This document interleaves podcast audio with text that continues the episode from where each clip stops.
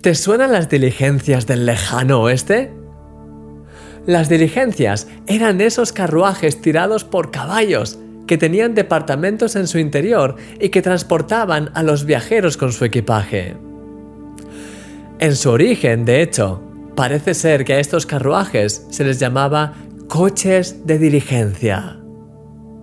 La raíz del nombre proviene del latín diligentia, que según el diccionario de la Real Academia de la Lengua es un término que expresa puntualidad, cuidado, agilidad.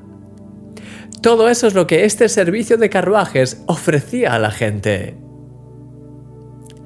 La diligencia es una de las cualidades más útiles y mejor valoradas a la hora de trabajar. La diligencia, de hecho, es la antítesis de la pereza, la cual se caracteriza por todo lo contrario. Constantes retrasos, la falta de cuidado, lentitud, etcétera, etcétera. En esas condiciones es imposible poder hacer un buen trabajo. Mira lo que dice la Biblia. En lo que requiere diligencia, no perezosos, fervientes en espíritu, sirviendo al Señor. Fíjate en la conexión que se establece en este pasaje. La diligencia está relacionada con el fervor, con la pasión. Cuando sirves al Señor con esa pasión, brota en ti la diligencia, el deseo incansable de querer hacer el mayor número de cosas que puedas y de hacerlas bien.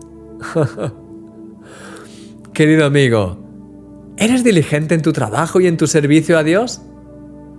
Pídele al Señor que te renueve hoy en tu vida esa visión, esa pasión por servirle de la mejor manera posible con cada cosa que hagas, tanto en el trabajo como fuera de él.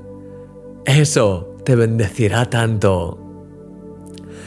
Te dejo con una última promesa que aparece en la Biblia y dice, ¿has visto a hombre solícito en su trabajo, lo cual es como un hombre dirigente? Delante de los reyes estará.